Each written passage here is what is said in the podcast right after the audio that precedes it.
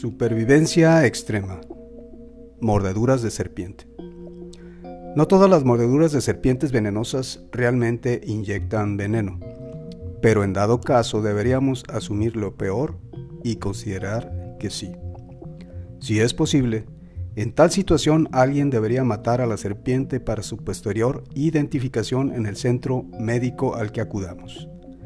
Tratemos de mantener a la víctima tranquila ya que esto hará más lenta la propagación del veneno más que cualquier otra cosa.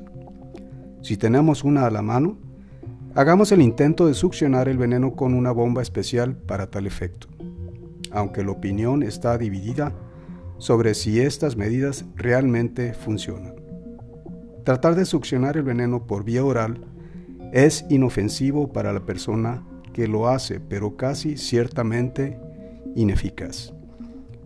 No cortemos la herida, lo cual solo expone más vasos sanguíneos al veneno. Si para cuando actuemos para asistirla, la víctima se ha envenenado, es decir, el veneno se ha propagado a través del torrente sanguíneo, esta persona es probable que muera a menos de que reciba atención médica. Hormigueo, entumecimiento facial, calambres, palpitaciones, o problemas respiratorios son todos indicadores de posible envenenamiento. Sin embargo, estos podrían también ser síntomas del shock y ansiedad asociados con el ataque.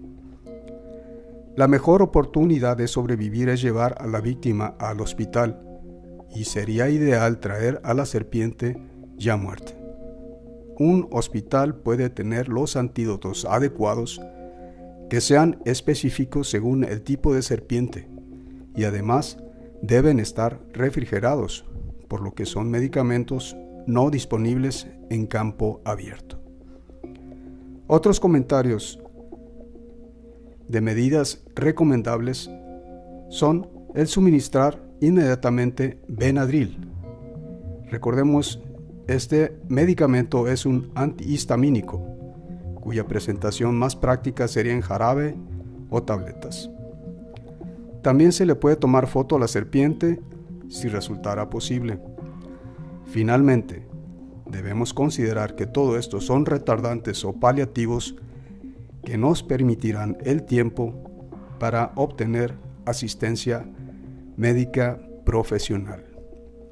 Soy Ruth Sal y este fue un podcast para Bono Navegante.